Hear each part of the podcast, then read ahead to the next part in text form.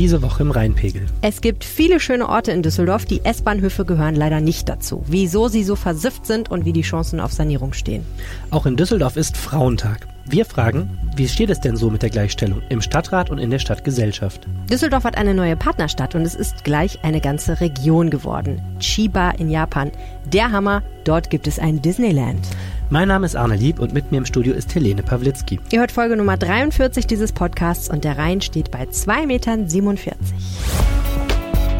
Rheinpegel. Der Düsseldorf-Podcast der Rheinischen Post.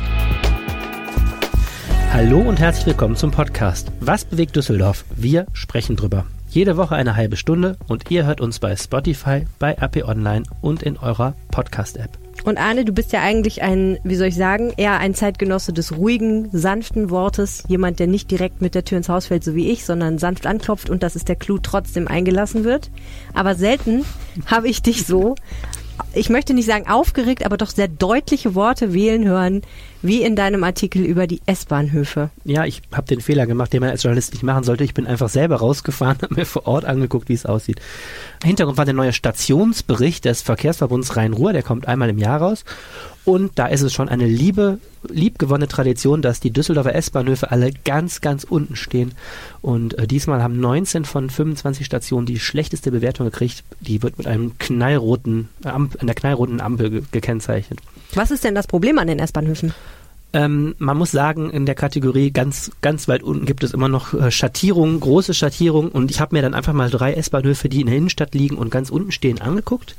Ähm, einmal der S-Bahnhof Wehrhahn, da habe ich gedacht, naja, die Tester sind gar nicht so äh, die Tester übertreiben total, weil der S-Bahnhof Wehrhahn ist wirklich gerade saniert worden. Der sieht schon ganz anständig aus.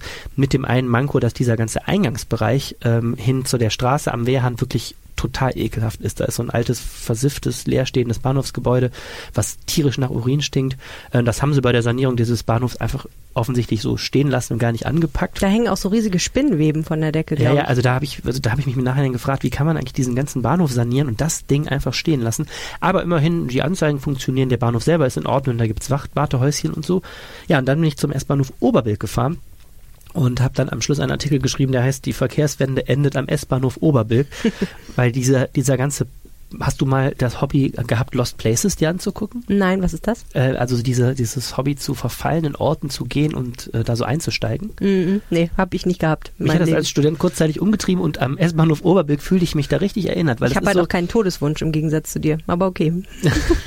Dann gehe ich zum S-Bahnhof Oberbilk, weil ja. das, das ist genau dieses Gefühl. Du kommst da rein und es blättert so der Putz von der Decke und da sind so Glasbausteine, die sind zerschlagen, aber es interessiert auch keinen, die sind offensichtlich schon lange zerschlagen. Äh, da hat jemand in die Ecke gemacht und ähm, es hätte auch ein Rave stattfinden können. Ja, aber so ein Rave, wo, wo dann keiner hin will. Und dann gehst du da hoch und dann ähm, sind auf beiden Seiten da so Fahranzeiger, welche Züge kommen. Da ist einfach mit so rotem Klebeband so ein X drauf gemacht auf beiden Seiten. Das, selbst das Oberbilk auf dem Schild Düsseldorf-Oberbilk ist abgeblättert. Und da ist echt das Gefühl, ähm, wie sehr muss man sich eigentlich hassen, um hier äh, in eine Bahn zu steigen jeden Morgen? Warum ist das denn so? Warum sind die so schrecklich, die Bahnhöfe? Also, das ist eine sehr, sehr gute Frage. Im, im Grunde ist es so, die, die Bahn ähm, startet zwar immer mal wieder die ein oder andere Modernisierungsoffensive, so nennen die das, wenn dann wieder eine Liste von Bahnhöfen gemacht wird, aber offenkundig kommt diese Sanierung überhaupt nicht den, den ähm, den, den, der Nachfrage dahinterher. Also es müsste im Grunde einfach viel, viel mehr Geld investiert werden. Viele Stationen wie der Oberbilk, ähm, da kann man jetzt auch nicht sagen, die sind so ein bisschen vernachlässigt, ist einfach total runtergekommen. Also da hätte echt vor einigen Jahren schon definitiv mal richtig was getan werden müssen und da wird einfach zu langsam offensichtlich geplant und zu wenig Geld eben auch eingeplant. Mhm. Gibt es denn einen Hoffnungsschimmer? Naja, immerhin ist es so, ich glaube schon, dass die Politik langsam erkennt, dass es total wichtig ist, ähm, diese S-Bahnhöfe zu pflegen. Denn wenn weniger Leute mit dem Auto kommen sollen, Stichwort Dieselfahrverbote, gibt es eigentlich nur eine Alternative und das sind die S-Bahn und Regionalexpresse. Und dazu gehört eben auch, dass man eine Infrastruktur schafft. Immerhin ist das allen klar. Ich glaube aber, bis die mal gut aussehen, das wird noch sehr lang dauern. Du hast gerade schon gesagt, also die Verkehrswende hängt auch von solchen falschen Faktoren ab, ne? dass sich Leute wohlfühlen eigentlich im öffentlichen Personennahverkehr. Äh, lustigerweise habe ich gerade gestern eine Veranstaltung an einem anderen Ort miterlebt. Da ging es auch sehr viel um die Frage, was, wie kann man eigentlich Autofahrer dazu bewegen, mhm. ähm, umzusteigen auf Busse und Bahnen. Und die haben halt auch viel gesagt, es ist einfach so verdammt unkomfortabel. Und ein Teil dessen ist halt, ne, du stehst an einem zugigen, kalten, nassen Bahnhof, du hast keine Unterstellmöglichkeiten, du hast keine Bänke, du hast eine schlechte Beleuchtung im Endeffekt, manche Leute fühlen sich da eben dann auch nicht sicher. Ja. Und ähm, ja, das ist natürlich so ein Faktor, den hat man oft, finde ich, nicht so auf dem Schirm, wenn man darüber nachdenkt, ähm, wie kann man eigentlich die Verkehrswende Total. schaffen. Total. Und ich bin deswegen auch so ungehalten da gewesen, weil wir diskutieren hier in Düsseldorf auch in diesem Podcast immer mhm. wieder um dieses Thema, ne? Immer mal, man muss immer dieselben Zahlen auch mal nennen. 300.000 Menschen kommen jeden Tag nach Düsseldorf zum Arbeiten und drei Viertel dieser Menschen kommen mit dem Auto ich finde, das ist ein ziemlich enttäuschendes Zeugnis für das ganze Bahnsystem. Mhm.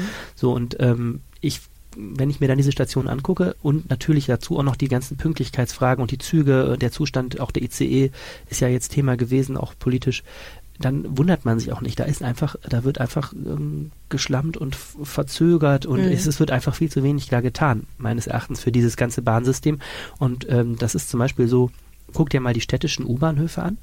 Mhm. Es ist ein Unterschied wie Tag und Nacht. Also man kann ja, ja auch gegen, gegen die Rheinbahn, wir schimpfen ja auch äh, genug auch auf die Rheinbahn, auch in diesem Podcast, aber guck dir mal die Bahnhöfe an, da hast du das nicht. Ne? Da sind selbst die alten Stationen, was weiß ich, Steinstraße oder so, fällt mir da ein, die sind zwar alt aus vom Design, aber die sind sauber, da fühlt man sich äh, mehr oder weniger sicher. Ähm, wie kann das denn sein, dass eine Kommune sowas hinkriegt? Klar, Düsseldorf ist eine reiche Kommune, aber wie kann es sein, dass dann etwas, was dem Land untersteht, nämlich diese, diese S-Bahnhöfe, die formal diesem Staatskonzern Deutsche Bahn gehören oder mhm. einer Tochterfirma DB Station und Service, wie kann das sein, dass die aussehen ähm, wie ein Haus, das du stilllegst? Da würde, ne? Aber erklär das nochmal, das habe ich noch nicht verstanden. Das heißt, die, äh, die Bahnhöfe gehören der Deutschen Bahn, aber das Geld dafür müsste vom Land kommen, damit ja, die jetzt, renoviert werden? Ja, man muss, man muss da auch nochmal vielleicht eine Sache sagen. Ich habe es gerade gesagt, dieser Stationsbericht, der kommt vom Verkehrsverbund Rhein-Ruhr eigentlich finde ich das auch ganz verwunderlich, dass der Verkehrsverbund Rhein-Ruhr immer eine solche Tabelle rausgibt, wo der sagt, boah, schlimm, wie sehen denn die Bahnhöfe aus? Man muss eben wissen, der, der Regionalverkehr ist Sache des Landes, also der Landesregierung, und die vergibt die an diese Verkehrsverbünde. Kennen wir alle, ne? VRA ist dieses, dieses Gebiet hier rund um Düsseldorf und Ruhrgebiet, ähm, wo eben dieser VRA auch die Tarife festlegt. Und dann ist es so, dass der VRR im Grunde die einzelnen Leistungen ausschreibt und die Deutsche Bahn im Grunde Leistungen für diesen VRR erbringt und unter anderem auch eben über ihre Tochter DB Station und Service diese Bahnhöfe pflegt. Also die sind dann Bahneigentum. Das heißt, ein Verband, der eigentlich dafür zuständig wäre, dass hier der Nahverkehr fluppt, bringt jetzt einen Stationsbericht raus und äh, wirft einem anderen äh, Konzern der öffentlichen Hand vor, dass er das alles nicht in Ordnung bringt. Mein Eindruck ist da auch, ähm, letztlich wird sich da auch die Verantwortung hin und her geschoben zwischen mhm. den verschiedenen politischen Ebenen und den verschiedenen politischen Zweckverbänden und äh, Zweckfirmen. Also ich glaube dem VRA da so nicht, äh, dass er da nur auf die Bahn zeigt. Ich meine, der könnte auch mal äh, für mehr Sauberkeit sorgen, indem er da mehr Trupps rumschickt. Mhm. Ich mir als Bahnfahrgast oder ja, als sehr zweifelnder Bahnfahrgast ähm, wird da nicht klar, ähm, ob das wirklich nur die Bahn ist. Ich glaube, dass insgesamt das ein großes Politikum ist, dass mhm. da mal was dran getan werden muss. Letztendlich ist es ja auch egal, letztendlich wer irgendwie zuständig ist. Entscheidend für die Leute, die es benutzen, ist halt, dass es da anständig aussieht. Ähm, ich glaube, dass viel mit viel in der Verkehrspolitik auch damit zu tun hat. Also ich glaube, da ist schon sehr viel Geld eigentlich im System. Das Problem ist nur, es ist vielleicht auch eine Verteilungsfrage. Ne? Man merkt ja auch sehr deutlich, das, was wir reinstecken in Infrastruktur, Straßen, ähm, wie zum Beispiel auch Diesel und so weiter subventioniert ist als Treibstoff und ja. so, das sind ja alles irgendwie Millionen und Milliarden. Die könnte man natürlich auch in topmoderne Superbahnhöfe und ein tolles System, wo WLAN, ähm, ich habe gestern, äh, hat einer vom Fahrgastverband ProBahn gesagt, das fand ich ganz witzig, der hat gesagt, ähm, prinzipiell ist ja äh, WLAN in Zügen gut und schön, aber das heißt halt auch, dass das Funknetz an der Strecke funktionieren mhm. muss, sonst nützt ja das WLAN im Zug halt gar nichts. Ähm, Jetzt sind wir gerade dabei, das überall auszubauen. Es wird aber jetzt erstmal an den Autobahnen ausgebaut, Mhm. wo man ja sagen kann, okay, aber warum brauchen Leute, die Auto fahren, unbedingt ein Netz? Ja, Weil die, die dürfen ja. ja. sowieso nicht ihr Handy benutzen, So, hat er gesagt. Sondern um es wäre ja eigentlich Podcast zu streamen um Podcast Beispiel. zu streamen, ja, na gut, okay, als Beifahrer brauchst du es halt, ne? Aber ähm, genau, und was weiß ich, was, wofür moderne Autos auch äh, äh, Funknetz brauchen, für alles Mögliche wahrscheinlich, um äh, zu Hause Joghurt nachzukaufen. Aber der springende Punkt ist halt, er sagt, es wäre natürlich auch total clever, wenn man das erstmal an den Bahnstrecken ausbauen Ja. würde. Warum steckt man das Geld nicht da rein, ne? Also mein Eindruck Ding. ist, einerseits, klar, fehlt auch, ähm, Geld zum Ausbau der Schiene. Das andere ist eben auch dieses unglaubliche Zeitfenster. Wir hatten mal dieses Phänomen, da ist der Bahnhof Bilk mal gemacht worden Mhm. und dann funktionierte der Aufzug nicht. So, und dann haben Leser uns zwei Jahre lang, da waren sehr intensive Leser, äh, intensiv daran interessierte Leser, die uns immer wieder darauf hingewiesen haben, der funktioniert immer noch nicht und so. Dann habe ich bei der Bahn nachgefragt und sagte, ja, wir würden den schon ganz gern machen. Das Problem ist, man braucht immer so einen Slot, ähm, dass dann die, der Bahnhof auch eine Zeit lang nicht bedient werden kann, weil da der Aufzug gemacht wird. Und der nächste Slot, den gibt's irgendwie erst wieder in, in, in zwei Jahren oder sowas. Und dieser Aufzug, ich bin mir jetzt nicht ganz sicher, ich meine, der funktioniert immer noch nicht. Und äh, das, da denke ich dann, ja, in der freien Wirtschaft, ich glaube schon, man kann auch mal drüber nachdenken, ob es vielleicht einfachere Lösungen gibt Mhm. oder man dann mal eine Rampe machen kann oder so. Stattdessen werden Leute da auf lange Zeiträume gestraft, dass sie jeden Tag, wenn sie in einem Kinderwagen unterwegs sind oder gehbehindert sind, jemanden fragen müssen, ob er ihnen da hochhilft. Ne? Mhm. Und es haben immerhin noch sechs oder sieben Stationen ähm, in Düsseldorf überhaupt keinen barrierefreien Zugang. Also weder Ja. eine Rolltreppe noch eine Rampe noch ein, noch ein Aufzug. Ähm, so, und ich, man kann sich immer über Graffiti-Schmierereien ärgern. Ich glaube, das ist so ein Ding, das wirst du in der Großstadt auch nicht so eindämmen können. Aber diese Basics, dass man auch sagt, äh, ne, auch, auch gehbehinderte Menschen und Menschen mit Kinderwagen und Menschen mit schweren Tüten sollten irgendwie einen Zugang kriegen zu einem Bahnsteig. Mhm. Das sind echt Sachen. Ich finde, die muss man in den Griff bekommen in der Ja. Großstadt. Also, Arne Lieb ist unzufrieden. Arne Lieb schäumt. Selten kommt das Wort, tut was dagegen, liebe Freunde da draußen. so, äh, wenn die meisten Leute diesen Podcast hören, wird es Freitag, der 8. März sein. Und äh, du als Feminist, Arne, weißt, es ist ein wichtiger Tag für die Frauen in der ganzen Welt. Auch Düsseldorf besteht zu übrigens äh, mehr als 50 Prozent aus Frauen. Und da haben wir mal eine Person, die sich damit gut auskennt, gefragt, wie es diesen Frauen denn so geht. Dieser Podcast ist total gleichberechtigt. Es gibt ein paritätisch besetztes Moderatorenduo, das auch fast gleich viel redet, nicht wahr, Arne? Bestimmt. Das hast du jetzt mit Absicht gemacht, einsilbig zu antworten.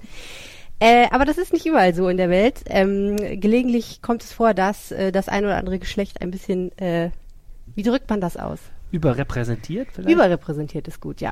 Also mit anderen Worten, es ist nicht alles gleich, was gleich sein sollte. Dafür gibt es in Düsseldorf eine Frau, die sich darum kümmert. Äh, das ist die Gleichstellungsbeauftragte Elisabeth Wilfahrt. Herzlich willkommen. Hallo. Wir freuen uns sehr über diesen Gast. Jetzt ist, äh, sind die Frauen in der Überzahl, Arne. Zack, so schnell geht das. so schnell kann's gehen. Schafft er. Ja. Ähm, am Frauentag muss man ja mal ein bisschen darüber reden, äh, wie das mit der Gleichstellung so ist. Deswegen ähm, wollten wir mal von Ihnen wissen. Ähm, Sie schauen sich ja Düsseldorf, insbesondere die Verwaltung und auch die, ein bisschen die Stadtgesellschaft natürlich an. Was finden Sie denn so vor? Ganz Ja. global gesprochen. Äh, Das ist schon richtig, wie Sie es eingeteilt haben. Also die Gleichstellungsbeauftragte der Stadt ist sowohl für die Stadtverwaltung als große Arbeit oder Arbeitgeberin zuständig mit über 10.000 Beschäftigten und natürlich auch ähm, für Themen und Projekte, Veranstaltungen in die Stadtgesellschaft.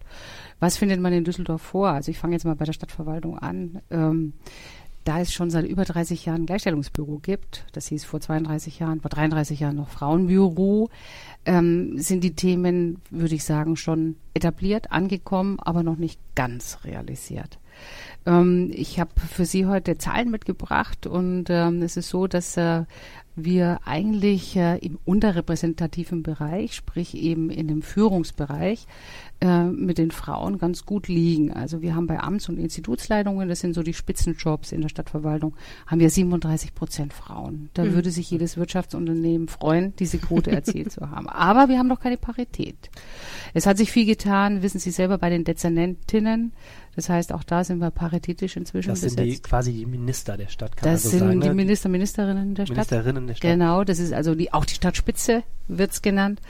Und äh, da hat sich ja in den letzten Jahren auch viel getan, wissen Sie ja, dass die Ressort wirklich paritätisch besetzt Wir haben sind. zum Beispiel eine Stadtkämmerin bekommen und eine Planungs- und Verkehrsdezernentin. Mhm. Und die Umweltdezernentin, die gibt Die schon länger. Umweltdezernentin gibt es schon länger, genau. Genau.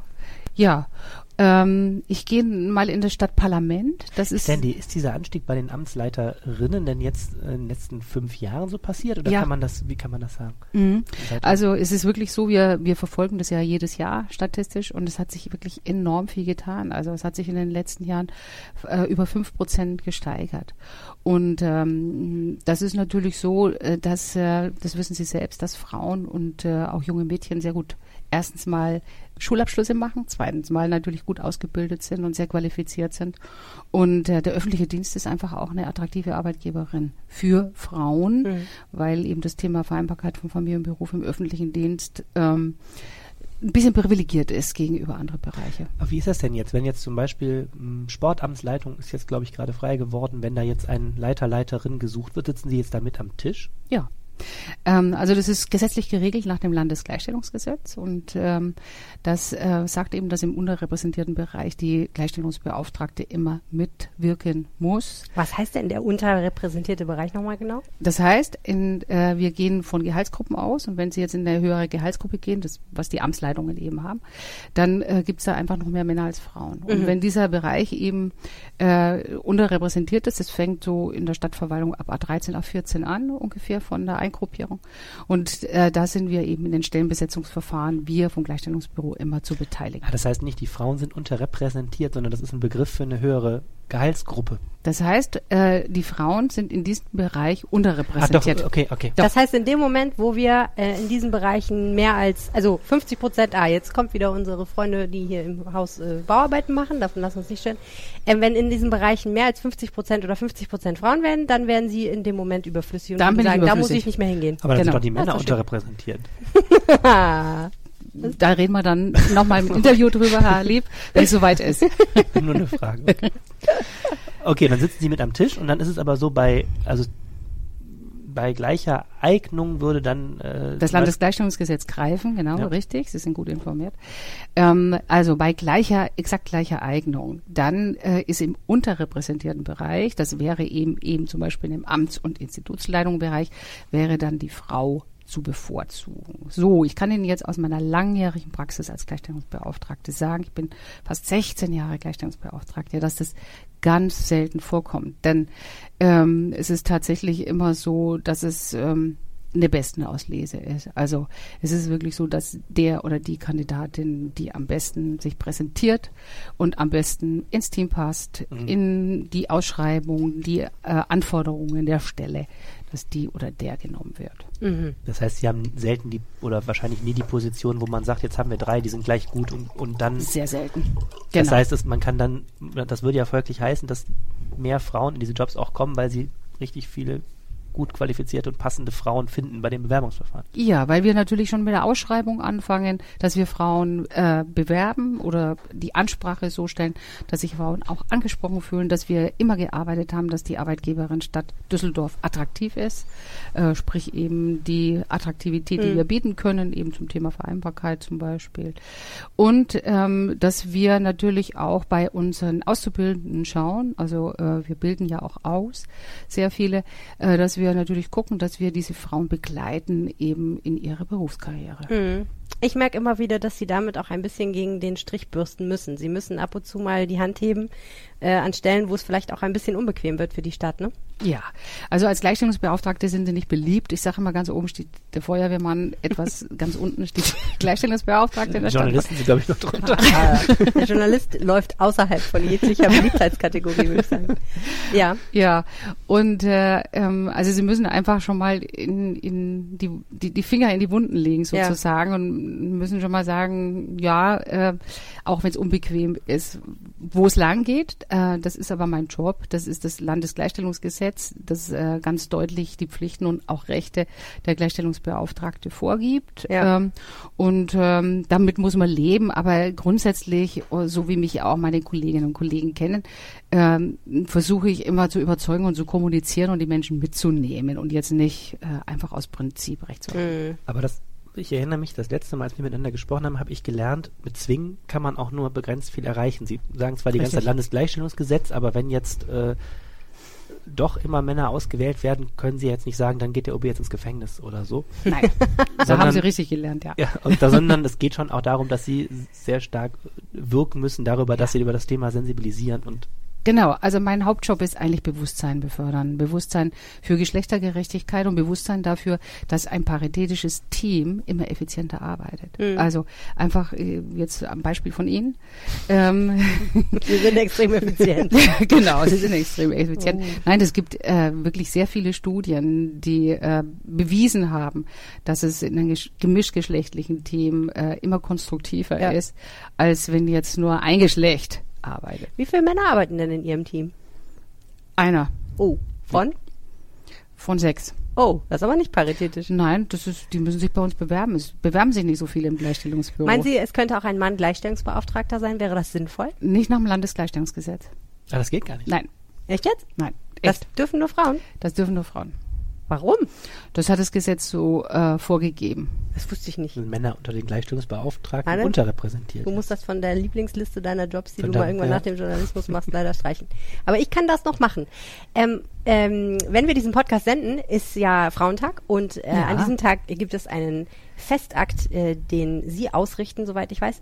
Also die Stadt und Die Frau Bürgermeisterin sich- lädt ja, ein. Genau. Sicherlich, aber ich weiß, dass Sie da sehr viel mit an der Organisation und so weiter und sich überlegen, was macht man da. Und in diesem Jahr gibt es was ganz Besonderes. Es wird nämlich ein Preis verliehen. Genau. Der Gleichstellungspreis, der erste Gleichstellungspreis der Stadt Düsseldorf. Disclaimer, ich habe in der Jury mitgesessen, aber Genau. ich frage Sie jetzt trotzdem mal, warum gibt es denn diesen Preis auf einmal? Ja, äh, wie ich schon gesagt habe, es geht eigentlich in der Gleichstellungsarbeit darum, nicht zu mahnen oder jemanden zu prügeln, sondern Bewusstsein zu befördern. Und äh, mit dem Preis, wenn was ausgepriesen wird, kann man nochmal öffentlich Bewusstsein ausfördern, dass es vorbildlich ist, was Institutionen, Einzelpersonen oder wer auch immer tut. Und ähm, in dem Fall ist es äh, so, dass ähm, der Gleichstellungspreis natürlich einfach nochmal ein Zeichen ist für alle, die sich engagieren, Geschlechtergerechtigkeit äh, in unserer schönen Stadt Düsseldorf herzustellen, noch zu forcieren, dass die äh, damit rechnen können, eben ausgepriesen zu werden. Und äh, egal welche Branche, ob das jetzt Kultur, Verwaltung, Wirtschaft oder auch Sport ist. Und äh, das ist, finde ich, ein sehr schönes und auch sehr wichtiges Zeichen, dass die Stadt Düsseldorf jetzt ganz neu diesen Preis, auch mit einem ordentlichen Preisgeld, ähm, eingerichtet hat, ähm, so dass man wirklich nochmal äh, demonstriert, uns ist das Thema wichtig und deshalb wird es auch honoriert. Ja, Wer kriegt den denn und wie viel Geld gibt's? 10.000 Euro gibt's 10.000 Euro und den gibt. kriegt ein Sportverein. Genau, es gibt TUSA, gibt den äh, TUSA für die sehr engagierte Arbeit im Bereich Mädchen- und Frauenfußball. Und äh, äh, eine, ein Kriterium war, äh, sich für den Preis zu bewerben, dass äh, man nicht nur für die schon geleistete Arbeit äh, gewürdigt wird, sondern auch für ein innovatives Projekt. Und äh, die möchten äh, eben hier stadtweit den Mädchencup ähm, durchführen mit dem Preisgeld. Können sie das äh, dann auch realisieren. Und das soll dann wirklich für alle äh, begeisternde Grundschulmädchen ähm, sollte es dann möglich sein, so ein, so ein Cup zu gewinnen mit ihrer Schule. Genau, und es gab äh, sehr viele Projekte, vielleicht das noch kurz, ähm, weswegen wir uns an der Jury dafür entschieden haben, eine Shortlist ähm, zu machen, also eine Liste von Nominierten, die wir auch sehr, sehr schön finden. Und äh, da stehen so sehr unterschiedliche ähm, Preisträger oder also Nominierte drauf, ähm, wie zum Beispiel ähm, die Band ähm, Töchter Düsseldorfs, die eben sehr viel Musik machen, ähm, der ein Projekt der AWO, das sich um Regenbogenfamilien kümmert. Äh, wer steht noch drauf? Pro Mädchen. Pro Mädchen, genau, also ein Verein, der, der ganz viel ähm, macht für Mädchen und äh, gerade für Mädchen und Frauen, die auch Gewalt erfahren haben, sich kümmert. Ne? Und Ja, und fürs, zum Geschichten Thema macht. Integration, also ähm, und auch zum Thema Integration von Mädchen mit Behinderung. Ähm, also es ist wirklich so, dass ähm, äh, wir sehr, sehr viele interessante Bewerbungen hatten und es sehr schwierig war, jemand auszuwählen, weil man nicht wirklich sagen kann, die sind jetzt besser oder die sind jetzt vorbildlicher.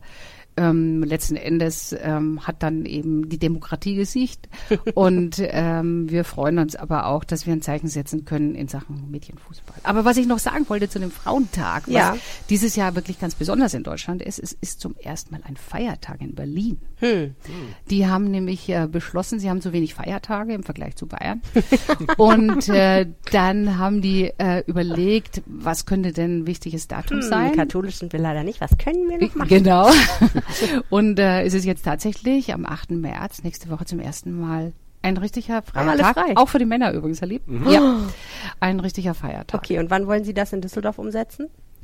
Also ich muss sagen, ich muss nicht frei haben. ähm, ich äh, finde es immer toll, dass wir Veranstaltungen machen können und ich bin auch vorher noch auf zwei anderen Veranstaltungen zum 8. März eingeladen. Ja. Äh, für mich ist es einfach ein Tag, um das Bewusstsein nochmal besonders zu befördern und ähm, wir freuen uns auch, dass sich schon wieder ganz viele angemeldet haben. Also wir sind quasi schon ausgebucht.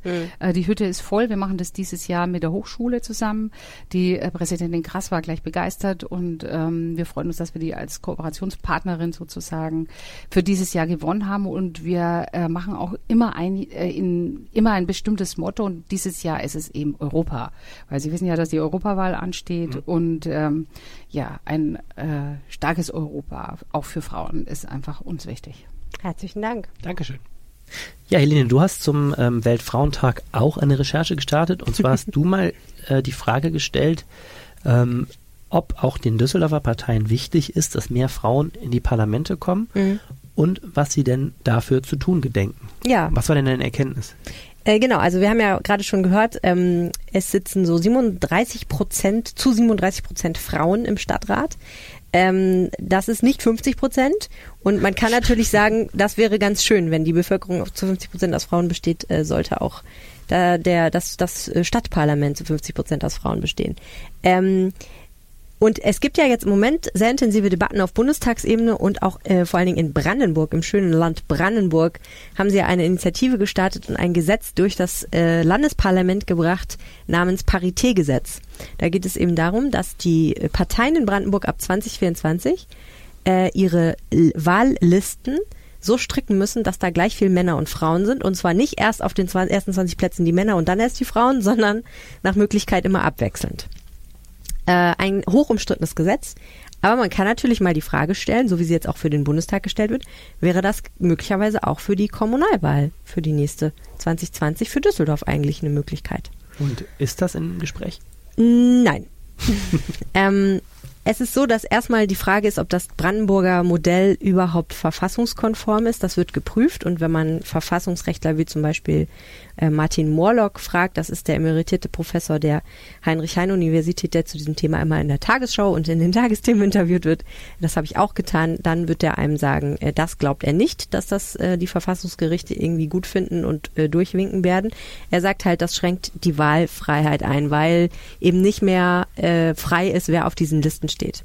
Was es aber schon gibt, ist, dass bestimmte Parteien hingehen und sagen, wir machen das freiwillig. Also gewissermaßen eine Selbstverpflichtung zu dieser, in Anführungsstrichen, Quote. Äh, die Grünen machen das natürlich schon sehr lange, das kennt man ja, ne, dass die, ähm, und die machen das auch in einer extremen Form. Die machen das nämlich so, dass sie sagen, äh, die Nummer eins ist immer eine Frau. Dann gibt es Frauenplätze und sogenannte offene Plätze. Auf die offenen Plätze kann ein Mann, Okay. muss aber nicht. Ach krass. Daraufhin fragte ich die ähm, grünen Sprecherin von Düsseldorf, ob das nicht auch ein bisschen unfair sein könnte gegenüber den Männern. Und daraufhin sagte sie, naja, jedenfalls werden die Frauen nicht mehr benachteiligt. so kann man es auch sehen. Und man, ich habe jetzt gelernt bei der Infobox zu deinem Text, dass die Grünen die einzige Fraktion im Stadtrat sind, sogar mit einem Frauenüberschuss, 6 zu 5.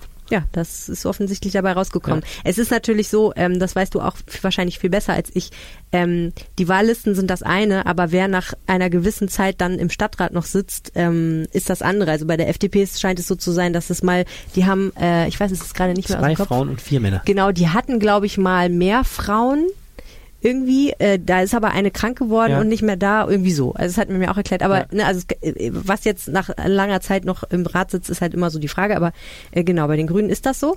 Bei der SPD ist das so, die haben 24 Mitglieder, 11 Frauen, 13 Männer, auch schon nicht schlecht. Sta also Rats, Ratsmitglieder. Ratsmitglieder, genau. Ähm, die machen das nämlich auch so. Das hat mich überrascht, ehrlich Mhm. gesagt. Die besetzen ihre Listen, hat man mir erklärt, auch so, dass sie, äh, in diesem Fall ist es ein bisschen weniger extrem als bei den Grünen. Der äh, erste Platz ist die Spitzenkandidatur. Das ist natürlich unser beliebter Oberbürgermeister Thomas Geisel, seines Zeichens ein Mann.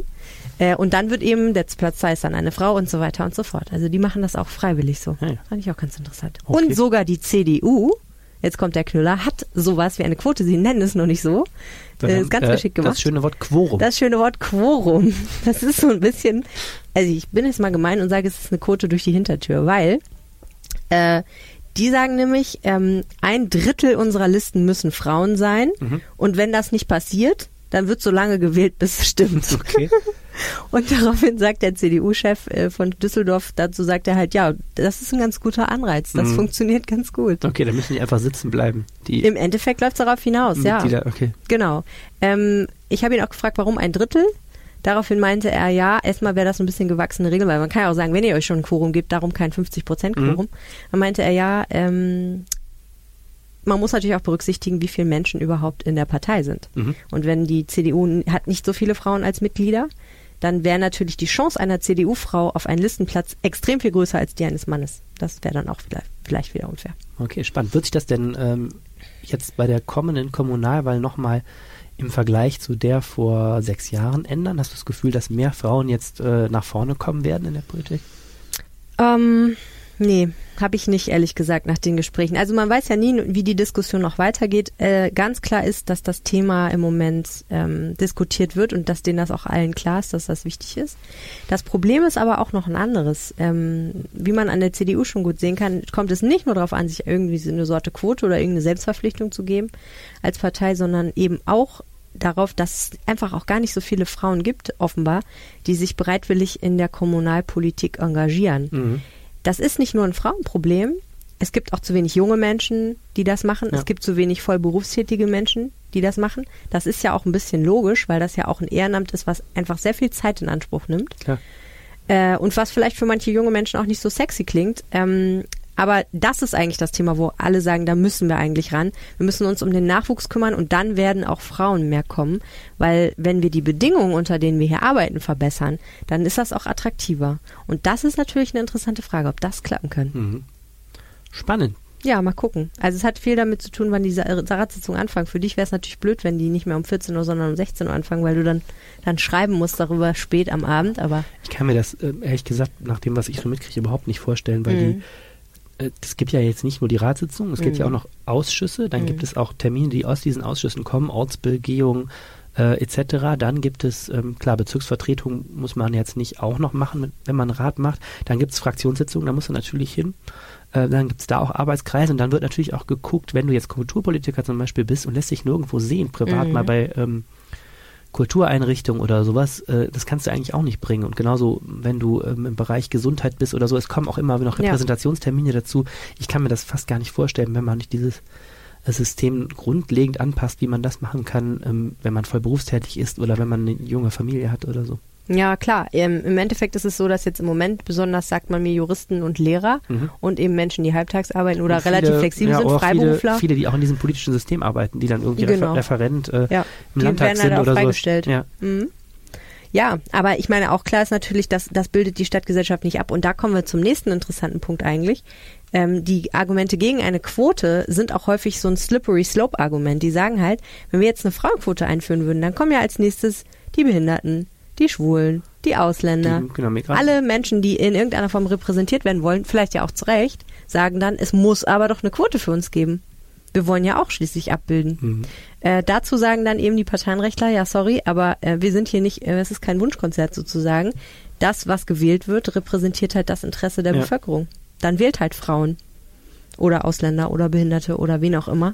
Wenn ihr die unbedingt im Parlament haben wollt, müsst ihr den, muss der Wählerwille das äh, leisten sozusagen. Ja, stimmt schon, wobei man andererseits auch immer sagen muss, es ist auch immer wichtig, mal darüber zu diskutieren, wo die sind, diese ganzen Gruppen und warum die vielleicht sich da nicht Mhm. willkommen fühlen, weil sonst hast du eben das Problem, dass die Leute sich dann doch nicht Ja. mehr repräsentiert fühlen. Das ist dann auch nicht das, was eine Demokratie leisten. Nee, das stimmt. Ich glaube aber im Endeffekt läuft es darauf hinaus, wenn du findest, sagen wir mal als schwuler Mann oder lesbische Frau, dass deine Politik und deine Interessen nicht, äh, dann musst du vielleicht auch selber hingehen und entweder Ja. jemanden wählen oder du musst selber äh, dich engagieren. Genau, so sieht das aus. So Geht raus aus. und engagiert euch. Geht raus und engagiert euch. So, und du, du fährst bald nach Japan, ja? Oh, ich muss sagen, ich habe heute richtig Lust auf Japan bekommen, ja. Japan ist ganz cool. Warst du schon mal in Japan? Nee, leider nicht. Ja. Du?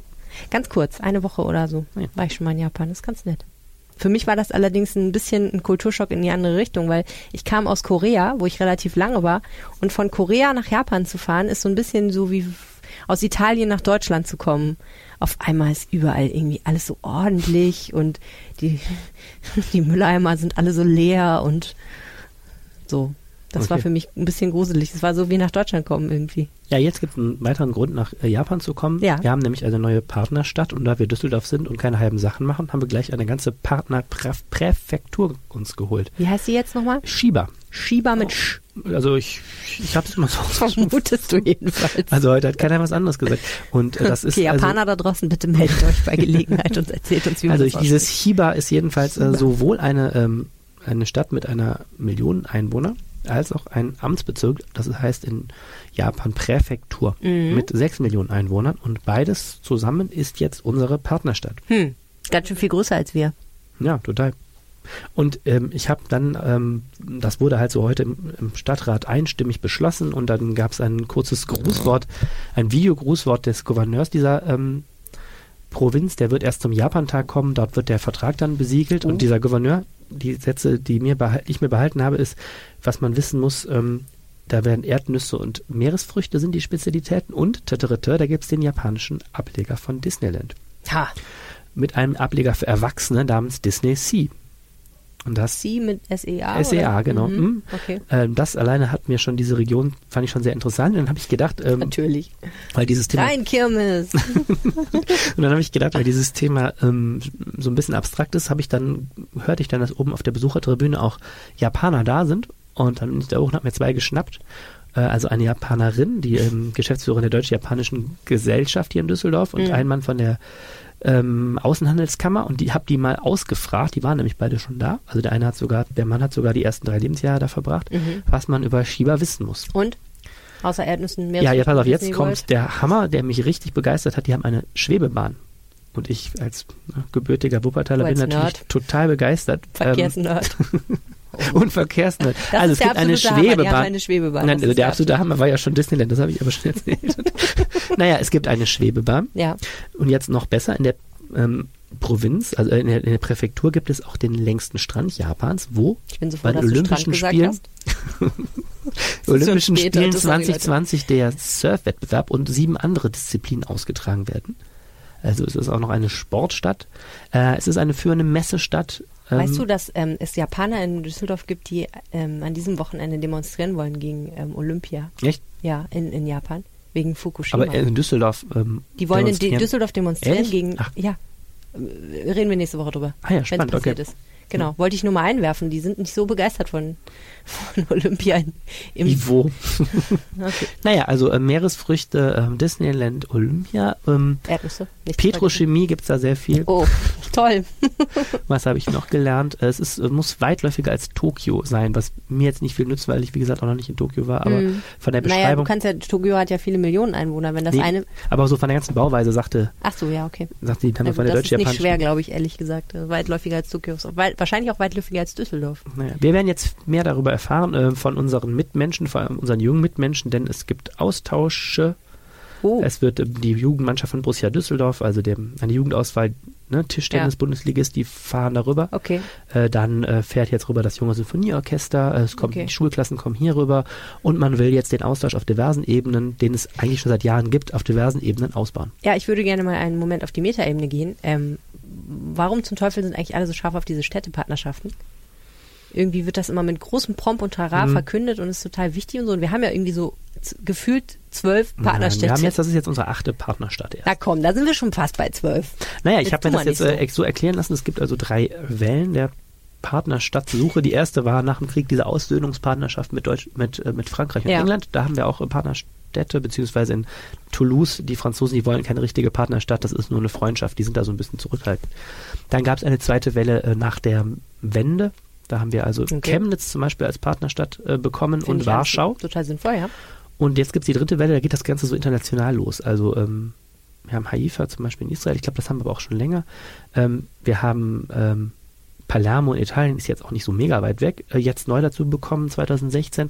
Mit Montreal, Kanada laufen Verhandlungen und jetzt wird mit Chiba ähm, Wir ab- haben auch schon eine chinesische Partnerschaft, glaube ich. richtig, in Chongqing heißt diese Stadt Mhm. und die ist unfassbar groß. Ja. Ähm, naja, und äh, mit Japan macht's eben deshalb Sinn, weil es flankiert ja auch diese sehr engen Wirtschaftsbeziehungen zwischen Komisch eigentlich, dass wir noch gar keine haben.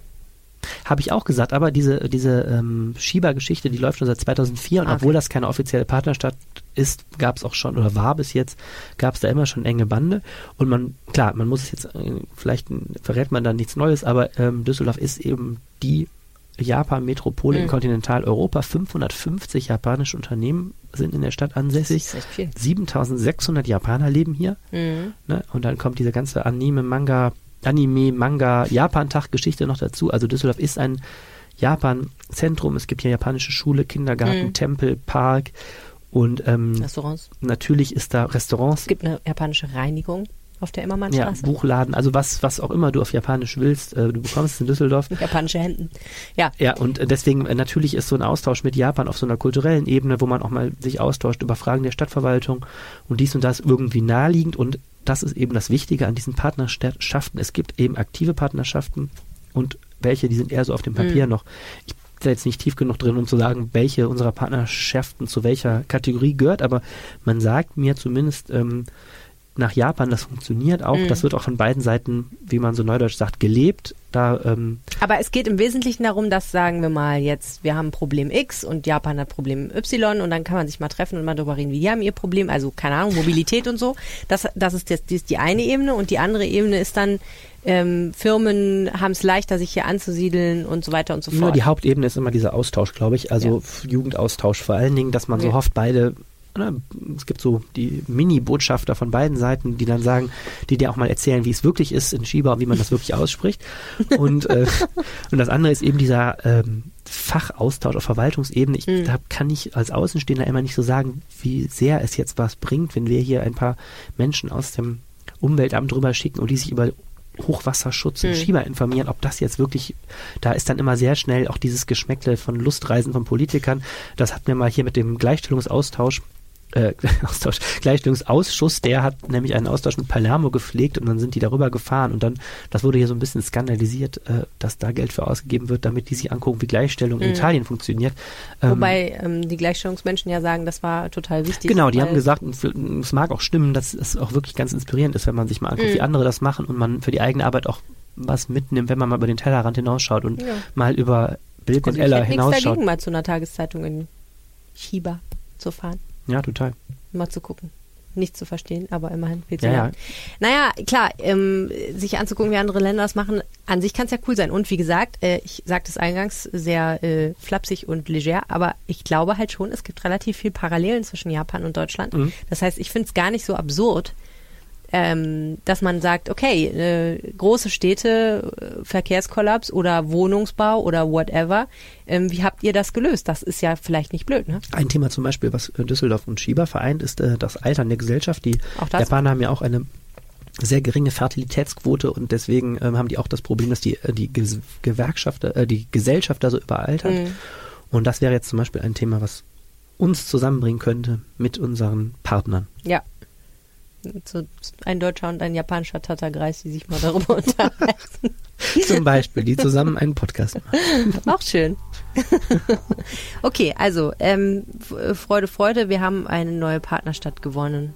Das wird bestimmt toll. Vielleicht können wir ja wirklich mal hinfahren, Arne. Ja, ich habe auch mich schon vorsichtig ins Gespräch gebracht, du? dass ich als sicherheitshalber natürlich auch aus journalistischen Motiven da mal eine große Reise Wir hin. schreiben unserem Chefredakteur mal eben gleich eine Mail und sagen, wie wär's denn? Man kann auch Mittel beantragen, wenn man schöne städtepartnerliche Projekte hat. Vielleicht haben wir eine Idee. Lass uns da gleich mal. Ich finde Podcast, Podcast ein trans kontinentaler Podcast, das ist an sich, wir bauen das aus. Wir wollen das was. Okay. Nächste Woche. Ja, nächste Woche. Bis dahin könnt ihr euch äh, mit Ideen bei uns melden, die wir dann klauen können.